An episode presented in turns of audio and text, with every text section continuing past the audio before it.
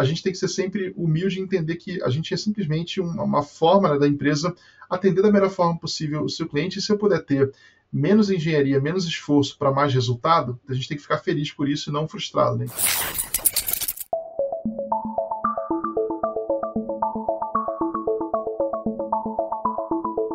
Olá pessoal, tudo bem? Eu sou Felipe Barreto e essa é a versão 3.1 do Solvercast.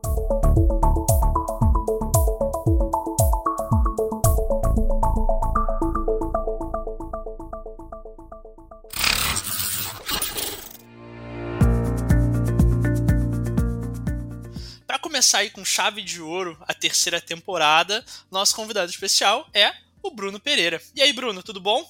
Tudo bom, Felipe. Obrigado aí pela, pelo convite, pela oportunidade de a gente conversar. Estou animado aí com o nosso papo hoje sobre tecnologia e os temas que você trouxe aqui para gente. Eu que agradeço, Bruno, aí por, por aceitar aí o convite. E, Bruno, para a gente começar, você pode contar um pouco aí para o pessoal do, do seu histórico, da sua jornada aí na área de, de tecnologia, o que, que você já fez, por onde você passou e qual é o seu projeto aí mais, mais atual? Bacana. É, sim, é, a gente já se conhece há um, um, bom tempo aí, né? Eu tô nessa jornada muito conectado com cloud, produtos digitais há um bom tempo, acho que uns 12, 13 anos pelo menos, né? E diria que dos 10 anos para cá, né, dos últimos 10 anos, o meu tema de, de prática principal, de especialização tem sido Cloud DevOps, né? Tudo que está envolvido ali, a gente criar um produto digital, colocar na nuvem, manter ele saudável, né, com alto nível ali de eficiência e tudo, tem sido o meu foco, né, e aí num mais variado contexto possível, né? empresas de diferentes indústrias, tamanhos de empresa muito, muito variados e times com uma maturidade muito boa e alguns nem tanto, né? A gente sempre tentando trazer aquelas dicas e recomendações que possam fazer o produto digital da empresa, enfim, a empresa como um todo ter sucesso, né? Eu trabalhei muito tempo, né? Minha primeira, meu primeiro contato com nuvem, Amazon e tal, foi pela Concrete. Eu trabalhei sete anos lá e a Concrete na época foi a primeira parceira da Amazon na América Latina, né? Então foi a chance de pegar alguns projetos aí que eram os primeiros que a Amazon estava fazendo por aqui, até antes da Amazon ter, né, na prática, uma equipe por aqui. Então foi quando tudo era mato mesmo, né? O mato ainda estava bem alto. A gente pegou alguns projetos bem interessantes e conseguiu acumular uma experiência no momento em que a Amazon ainda era super, super embrionária, eram poucos serviços e tudo, e praticamente nuvem era só a Amazon, né? não, não tinha nem, nem menção a, a GCP, Azure, isso aí era tudo uma visão de, olha, daqui a pouco vai aparecer, mas por enquanto, nuvem é exclusivamente Amazon e pronto, né? Isso foi uma experiência bem legal. Eu comecei a trabalhar então com nuvem mais intensamente em 2009 em, em diante. Eu percebi que isso ia, na prática, crescer muito, que ia ser uma ótima oportunidade e que as empresas aqui na América Latina, principalmente Brasil, que a gente está tá mais conectado, né? Não estavam prontas ainda para terem sucesso na nuvem pelas próprias pernas, né? Então, vendo um pouco essa oportunidade, vendo que isso era algo que eu gostava muito, né? eu tinha uma paixão é, muito boa por pegar esses produtos e tentar tornar eles mais confiáveis, resilientes e tecnicamente a nuvem sempre me encantou muito no né? que a gente conseguia fazer. Em 2013 eu criei uma empresa que era a Rivendell Tecnologia, né? ela foi a primeira enfim, empresa realmente posicionada né, como DevOps aqui no Brasil. Já tinha algumas empresas trabalhando com, com cloud, mas aí no contexto parcialmente meio suporte, parcialmente revenda, não tinha tanto aquele foco em pegar essas práticas de automação, tentar tornar os produtos né, mais resilientes. A gente trouxe isso, acho que provavelmente uma das primeiras empresas que fez isso com, com bastante foco, né? A gente teve um sucesso legal nessa empresa, enfim, ajudou várias empresas, startups já nativas em nuvem, como Nubank, Guia Bolsa, algumas empresas que estavam já na nuvem desde o começo, mas não necessariamente com melhores práticas. A gente começou muito focado em startups, empresas que já eram digitais e a nuvem era a única opção delas, né? Depois a gente percorreu também um caminho com, com, empresas tradicionais se transformando, e aí teve várias tradicionais que a gente ajudou nessa jornada. E aí a, a Rivendell teve uma jornada bem interessante, a gente saiu de dois fundadores até um time de 80 pessoas mais ou menos em quatro anos e pouco. Aí no final, né, 2017, começo de 2018, a gente vende a Rivendell para a Mandic, né, que é uma empresa tradicional da internet brasileira. Inicialmente começou como provedor de acesso, algo não muito conectado com nuvem, mas em 2012 ela se transformou numa empresa de nuvem corporativa, né? então tinha uma nuvem privada própria, começou a trabalhar com nuvem pública, a gente acabou chegando num bom acordo com eles e vendemos a empresa para a Mandic.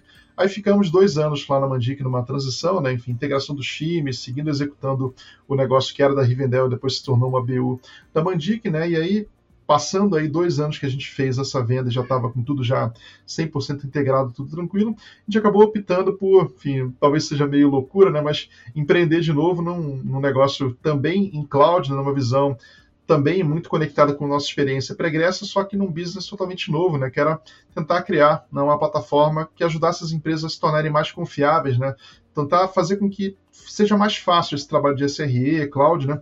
E aí nasce a Elvenworks né, no começo do ano passado, foi em fevereiro que a gente oficialmente fundou, e aí a minha jornada atualmente então segue sendo tecnologia, cloud, DevOps, produto digital, só que agora tentando fazer com que as empresas tenham uma jornada mais fácil na nuvem através de parte educação, parte plataforma que torna isso mais fácil, né? Mas é um ecossistema totalmente conectado com o que eu venho fazendo nos últimos 10, 12 anos, né? Então, assim, resumindo aí, tentando resumir rápido uma jornada de quase 20 anos de trabalho, é, tem sido essa minha experiência até agora, né? É, 20 anos em três minutos, né? Praticamente. E, e, Bruno, dado toda essa experiência que você falou aí de, de DevOps, todo o histórico, né? Acho que, acho que a gente se conheceu provavelmente foi isso, 2013 2014, nos, nos eventos, né? Na época eu estava empreendendo em outro modelo de trabalho também. O que que você vê, né? Talvez no passado e até agora, os principais desafios que as empresas têm em genuinamente implementar práticas DevOps. Quais são os principais desafios em relação a isso? É, o, o que a gente vê né, é que nessa profusão de, de tecnologias, DevOps, ferramentas e tal, acabou ganhando uma, uma visibilidade enorme, né? Todo mundo quer estar alinhado com DevOps, todo mundo quer estar, enfim, no hype da tecnologia, né? E aí acho que ganhou uma ênfase muito grande em que ferramental que eu vou adotar, se eu estou usando a stack mais sexy do momento ou não, né? E, e, talvez isso tenha ganho um protagonismo, né? Em vez de tentar se ater ali, né? O que, que de fato o meu produto precisa, qual é a maturidade que eu preciso, né? Acho que muita gente tentando colocar muitas tecnologias novas num projeto, até para o time ganhar mais empregabilidade, para o time ficar legal, e às vezes isso não é o que para a empresa que está ali desenvolvendo aquele produto seria a melhor escolha, né? Talvez uma escolha um pouco mais simples, né? De repente, por exemplo, pega uma empresa nova colocando um produto digital na rua, né? Cara, a situação mais simples possível em relação à complexidade, chance de você ter sucesso, seria você reduzir ao máximo a complexidade, de repente você escolher um único provedor de nuvem, tentar escolher o caminho de, de jornada mais simples possível ali.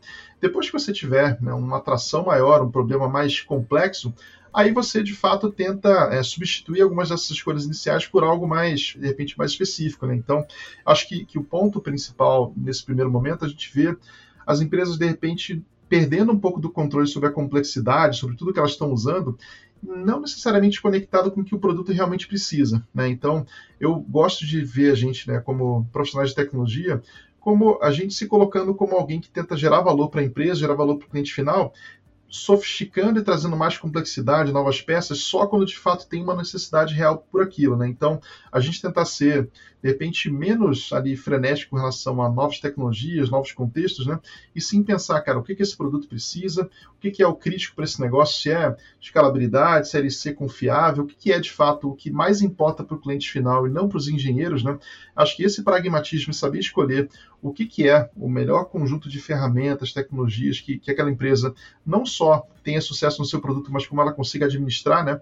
Acho que esse é um pouquinho do problema que eu vejo, né? As empresas, às vezes, assumindo mais complexidade e mais problemas do que elas conseguem administrar, e aí você acaba tendo a tecnologia e um ferramental ali que, puta, de repente é, é até exagerado, se tornando um obstáculo para o negócio. Né? Então, acho que um pouco do que a gente vê é como tem uma, uma, escassez de profissionais, todo mundo sofrendo aí para contratar e para manter seus times, né?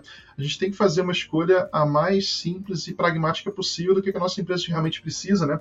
E a gente, nessa visão de, de cloud DevOps, ser um aliado do negócio e não um obstáculo para ele, né? Acho que um pouco do, do que eu vejo de problema é um pouco isso, né? De repente, complexidade demais para um time que não está tão pronto para isso e não precisa daquilo tudo, né? Perfeito, 100% de acordo.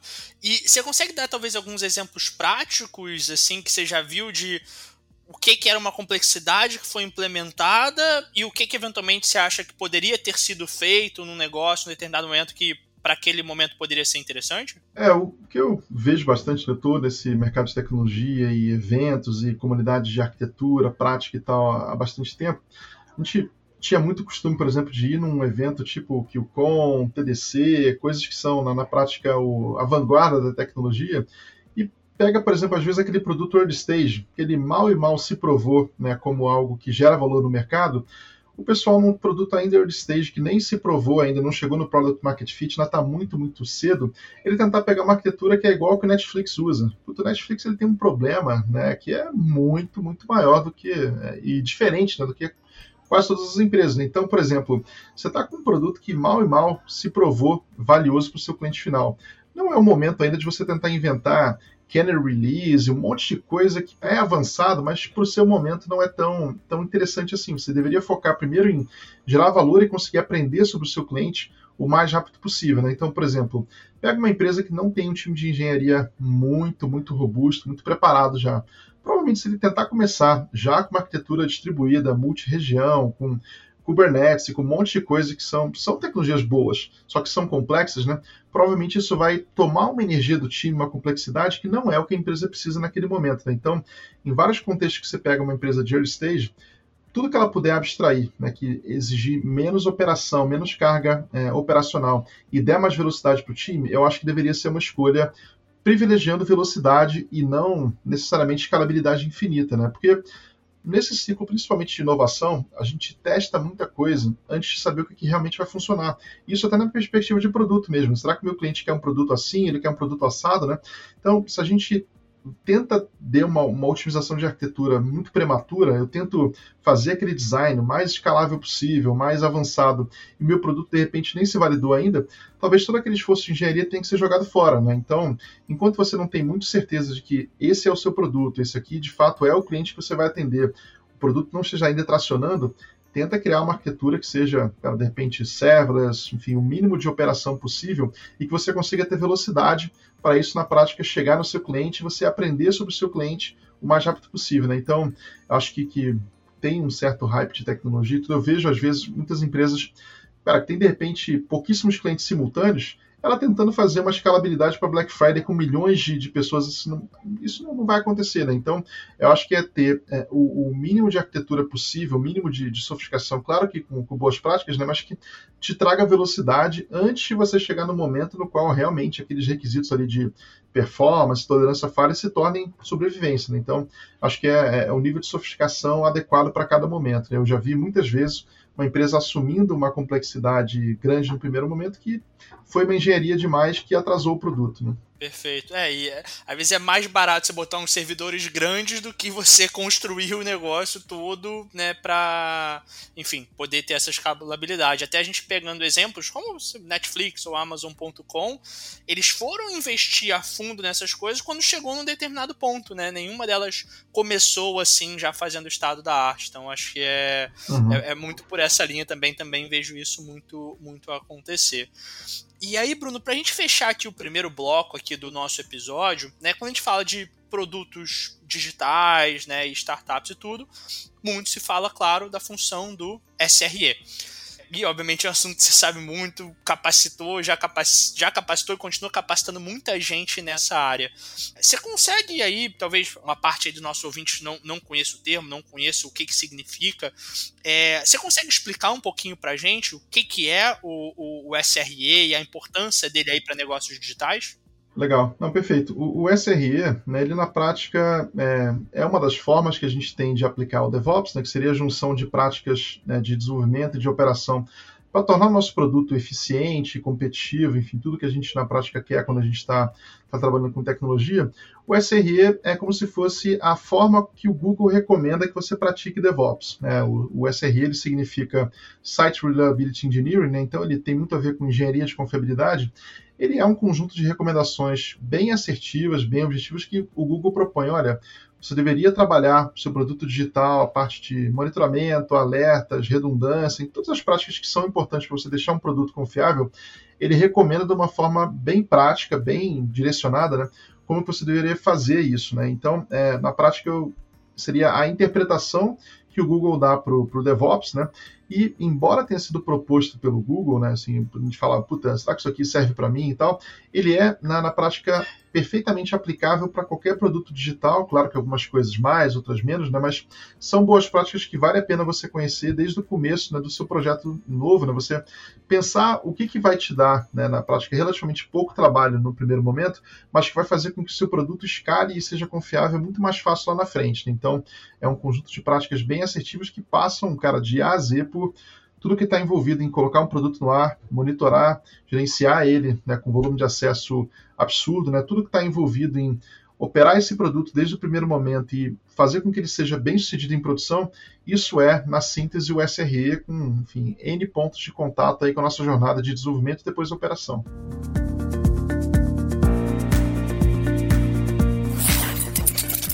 Bruno, obrigado demais por, enfim, trazer essa, essa toda a sua experiência aí nesses anos construindo negócios digitais, DevOps e é, acho que SRE que é um assunto que putz, acho que toda semana você está palestrando sobre isso em algum lugar, trazendo aí sobre, sobre assuntos, então acho que é, tem, tem muita coisa legal.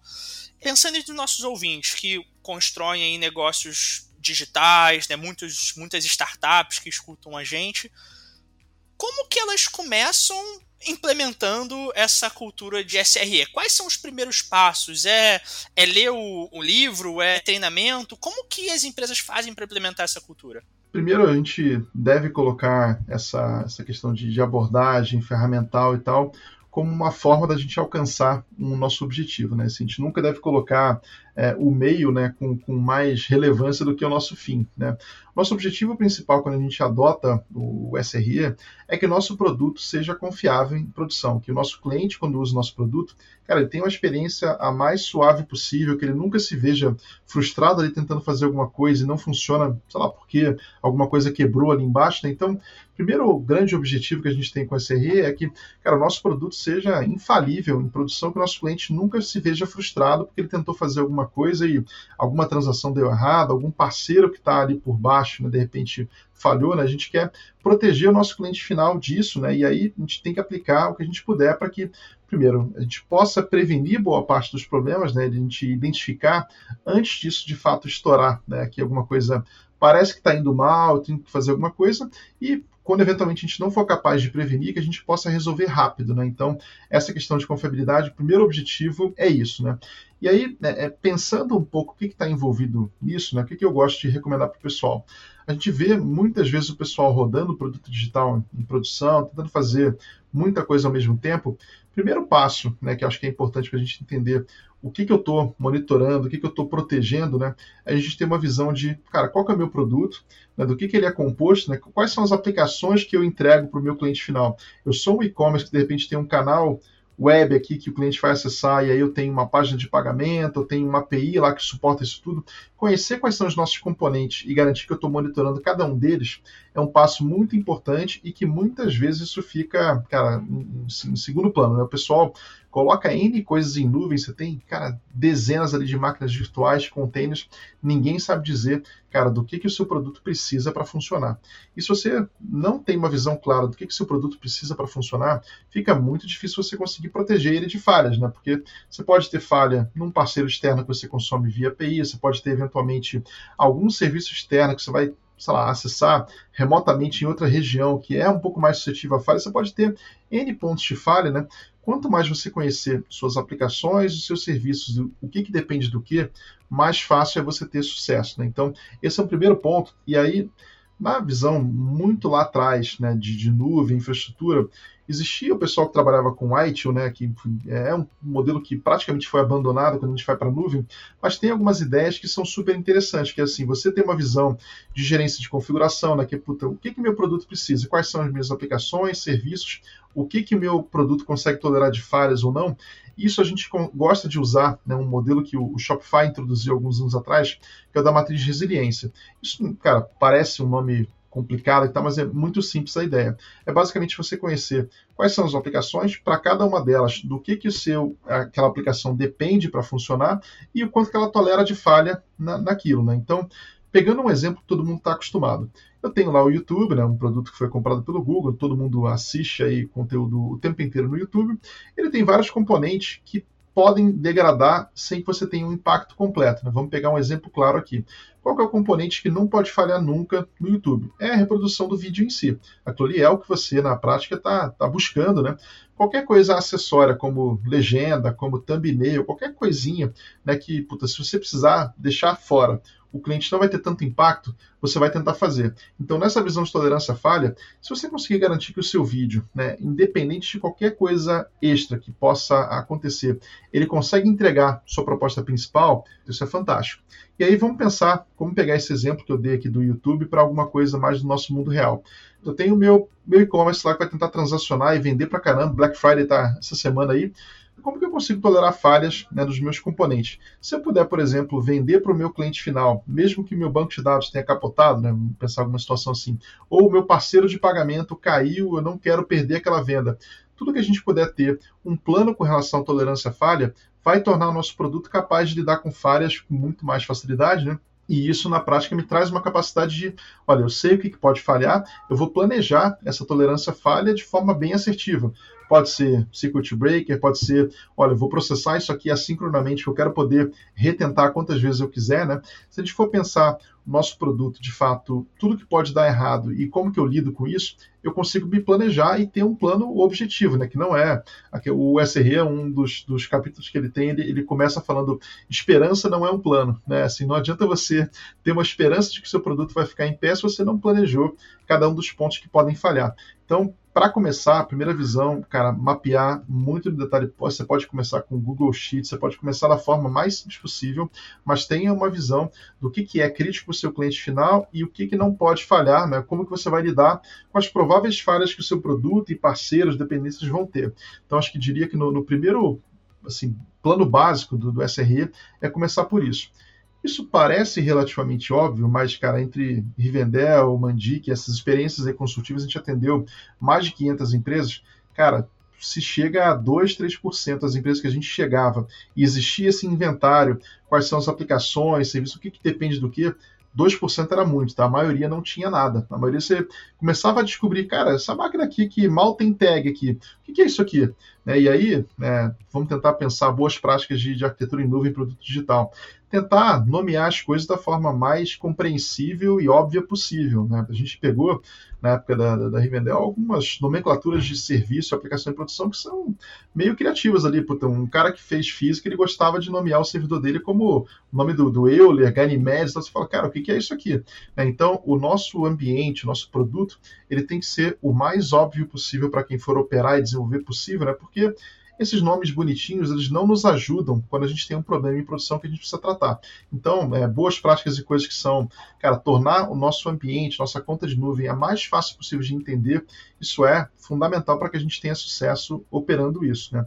E aí, é, dando só um, um próximo passo, sem tentar tornar muito complexo isso ainda, o Google no, no SRE propõe uma, uma, uma, abordagem que eu acho muito interessante, que são os Golden Signals, né? são os Four Golden Signals, o que isso na prática propõe?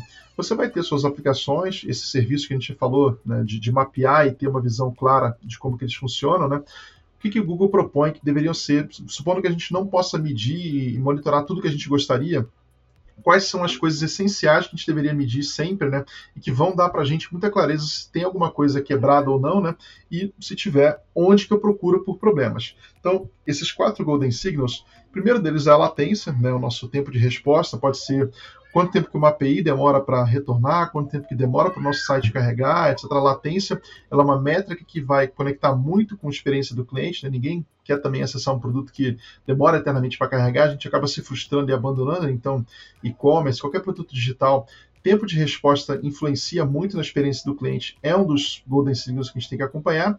Só que tem outras coisas em conjunto, né? Por exemplo, não adianta eu, eu ter um tempo de resposta fantástico e meu cliente está recebendo transação com erro porque alguma coisa quebrou por baixo, né? Então, próximo Golden Signal que é super importante, eu acompanhar os erros que estão no, no, no, meu produto, na minha aplicação.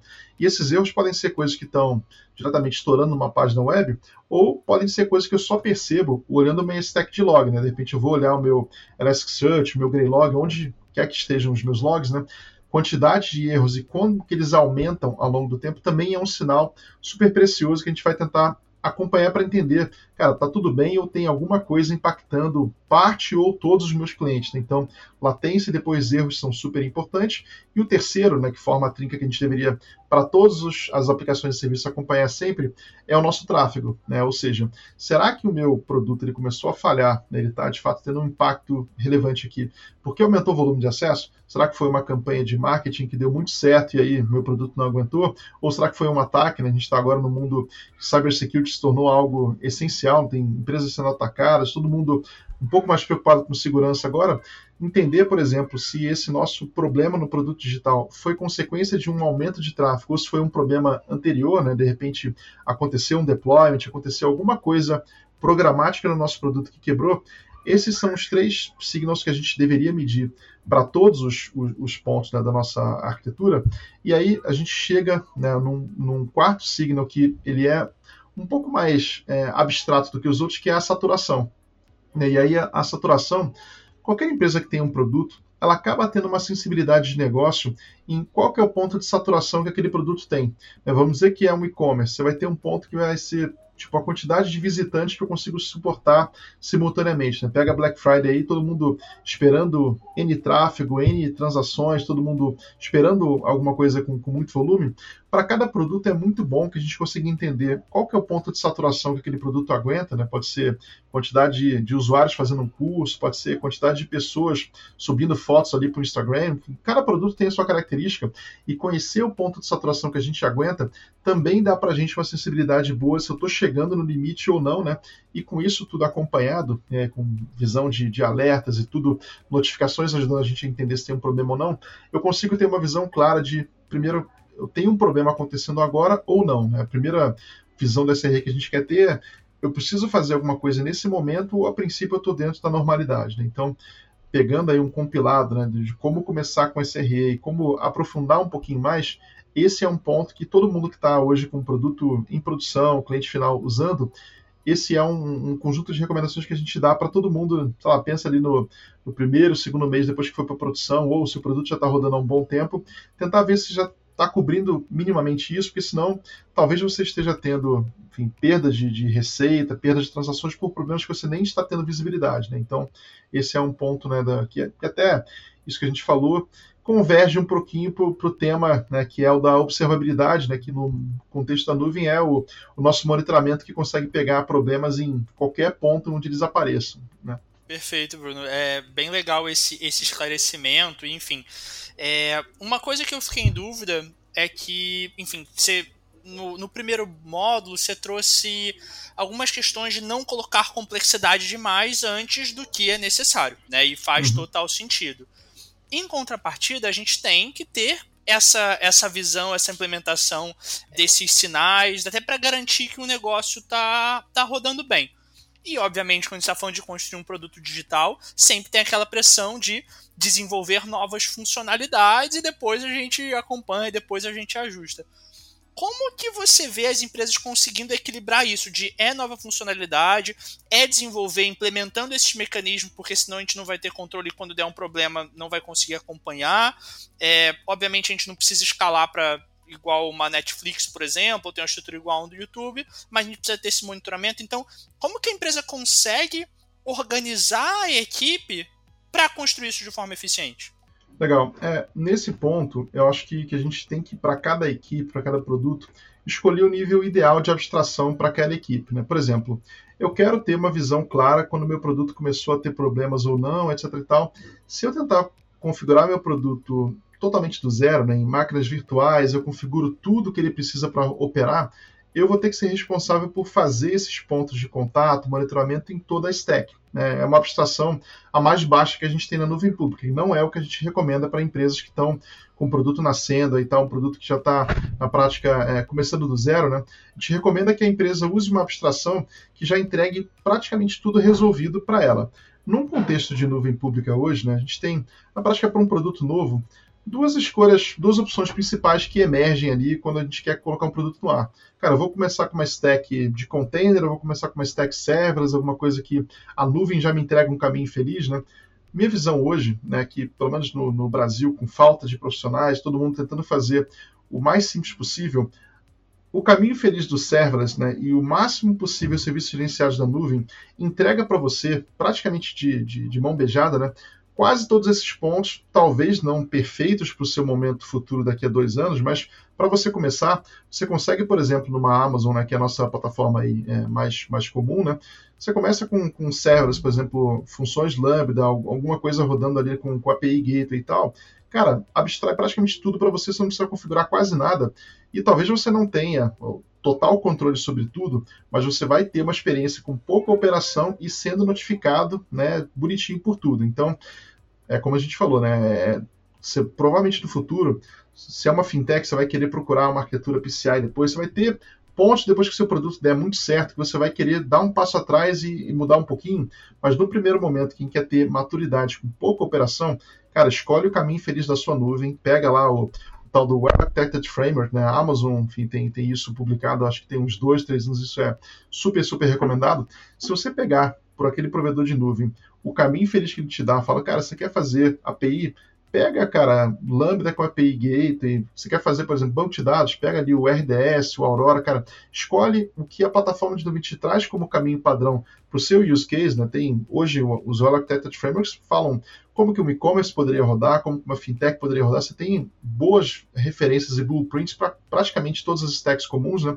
Eu recomendaria muito seguir isso aí o mais by the book possível, até que você tenha um motivo forte para sair desse caminho, né, que provavelmente vai demorar um pouquinho. Então, essa é uma forma da gente não ter que tomar todas as decisões, né? A gente confia que a Amazon, com um time lá de arquitetos, engenheiros, tomou decisões por nós e embarcou isso nos produtos, eu consigo evitar uma série de complexidades e carga operacional e vão ter ali, talvez não perfeitas escolhas para tudo, mas um caminho que me permite navegar com uma velocidade muito boa, sem ter nenhuma contrapartida complicada de, de segurança, nem de tolerância falha. Né? Então, para um produto novo, o mais fiel possível ao caminho feliz da nuvem, o Architected Frameworks, para mim é o passo para você não ter dor de cabeça com o que você não está pronto ainda para ter.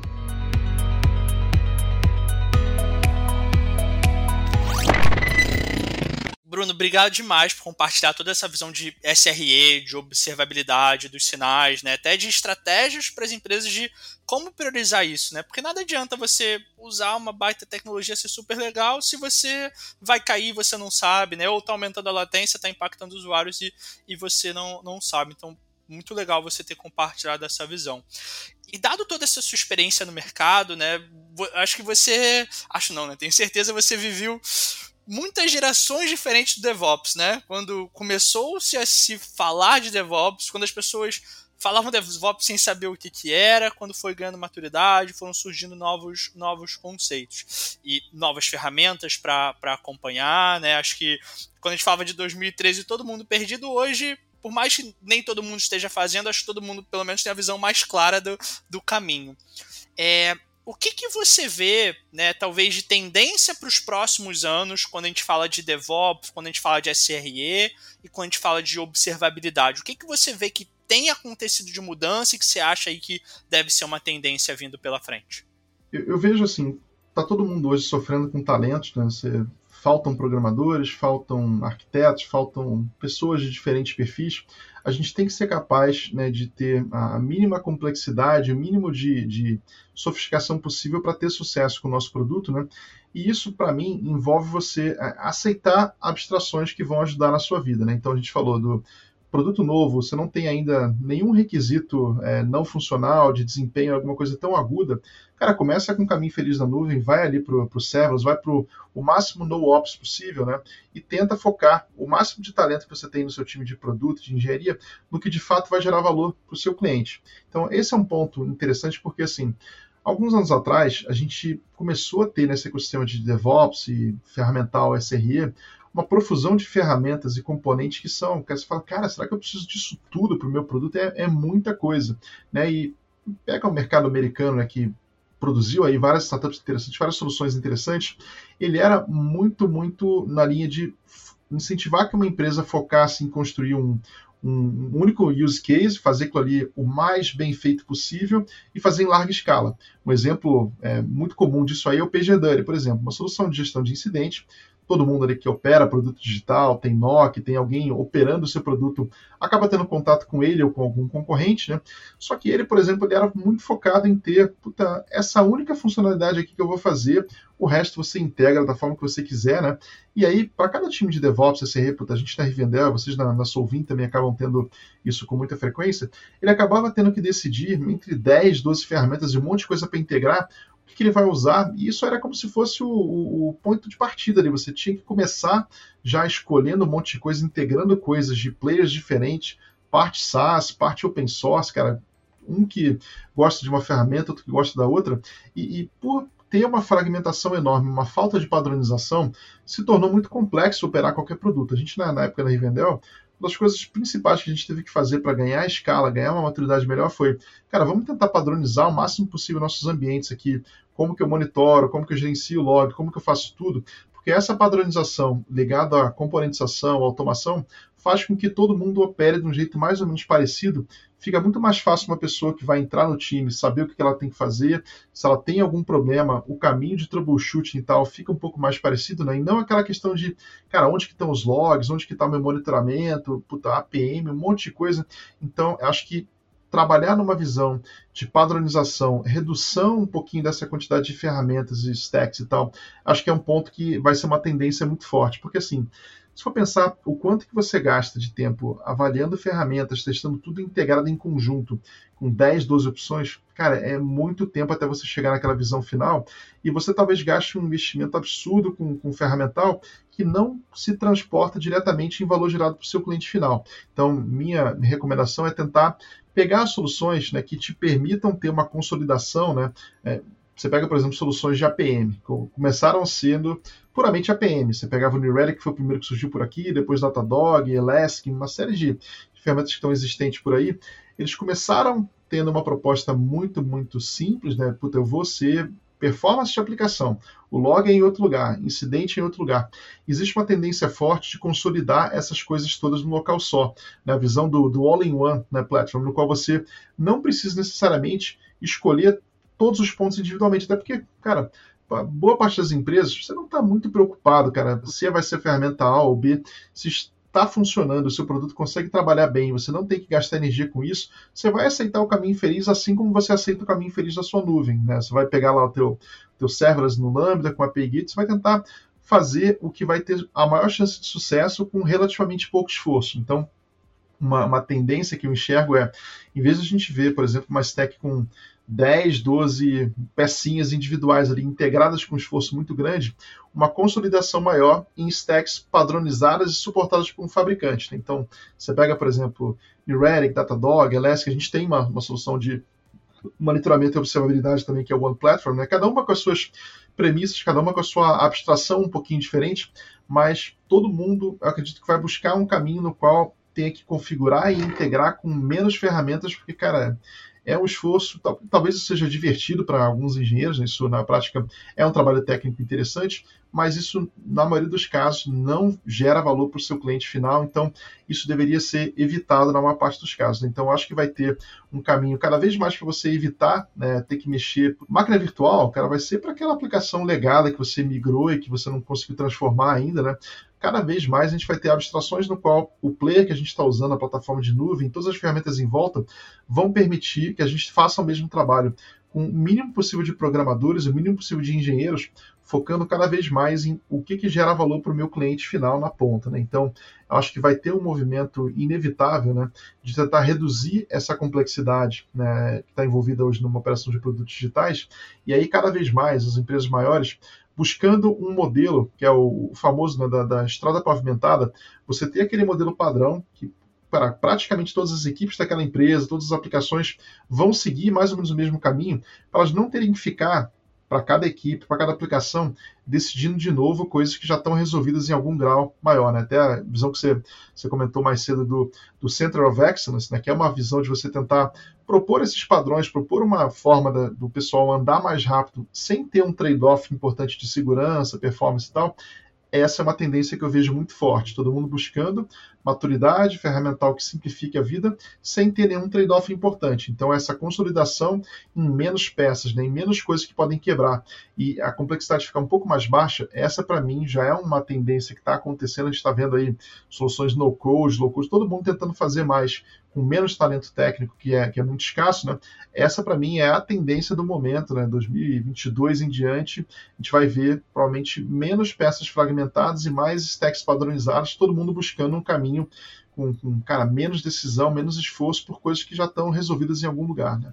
Perfeito. É, e até porque às vezes o, o ganho marginal que você tem para implementar toda essa solução você seria compensado com agilidade fazer algo padrão, né? Obviamente, quando a gente vai para esses exemplos de grande empresa, esse percentual pequeno, numa escala gigante, faz a diferença, né? Então, para a Netflix ter um ganho aí de meio por cento, um por cento de performance, o que seja, isso talvez seja um impacto grande, mas para uma pequena empresa talvez não, não faça sentido. O mais importante é a agilidade. Então, é, faz muito sentido aí essa, essa visão.